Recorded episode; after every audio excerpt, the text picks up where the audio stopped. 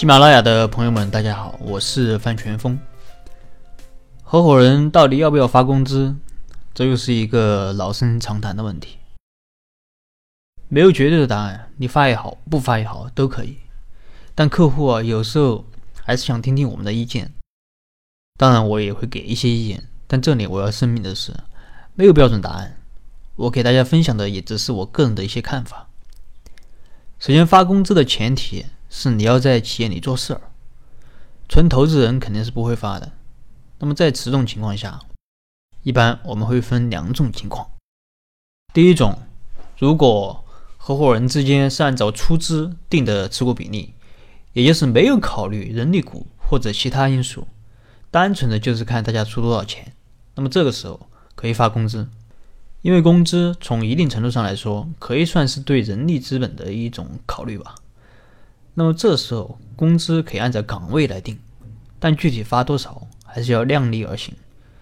特别是刚开始创业的时候，公司也不会有太多钱，那么工资满足基本生活所需就可以了。如果效益好，年终还是可以根据贡献的情况给予一定的奖金。那么这是第一种，第二种。合伙人之间的持股比例是按照资金股、人力股或者其他因素来配置的，也就是股权的分配不仅仅看钱，也考虑了人力的价值或者其他因素。那么我建议啊，能不发就不发了，因为你的人力价值已经在股权里体现了。当然，有的合伙人是全职创业，你完全不给他发工资呢，他可能连基本的生活都有问题。那么这个时候适当的发一点，究竟发多少呢？怎么发呢？我的建议是，如果要发，那就都发，就当做是公司给的生活补贴。同时啊，这个金额啊最好是一样，不要搞成董事长一万，总经理八千，财务总监五千。有朋友可能会认为，岗位不同，贡献不同，工资应该不同才对。为什么你刚才说金额最好一样？那么这句话呢，对也不对，因为我前面已经说过了。合伙人的股权里面已经包含了人力资本或者说岗位的价值了，你这时候还根据岗位来定工资，那么看似公平，实则是不公平的，相当于重复的计算了合伙人的人力价值。另外，有些时候每一个合伙人家里的具体情况不同，比如有的合伙人他是单身啊，一个人吃饱了全家不饿，那有的合伙人呢说我家里有孩子，还有房贷。那么这个时候，你把工资都定成五千，可能有的人花不完，那么有的人又不够花，那么这个时候又怎么办？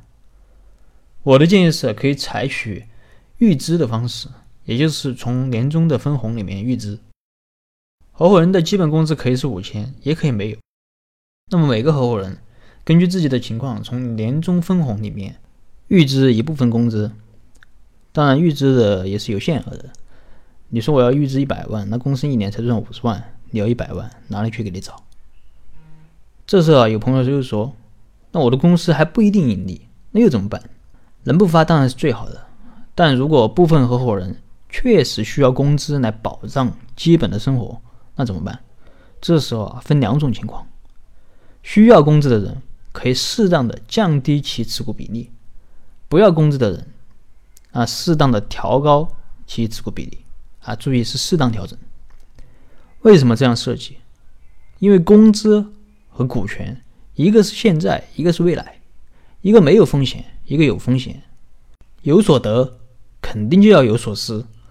啊，有人选择拿工资，那么这种收益啊是稳定的，是没有风险的；而有的人选择不拿工资，那么他的收益就是不稳定的，是有风险的。凭什么不承担风险的人，比承担风险的人？收益还高呢，对不对？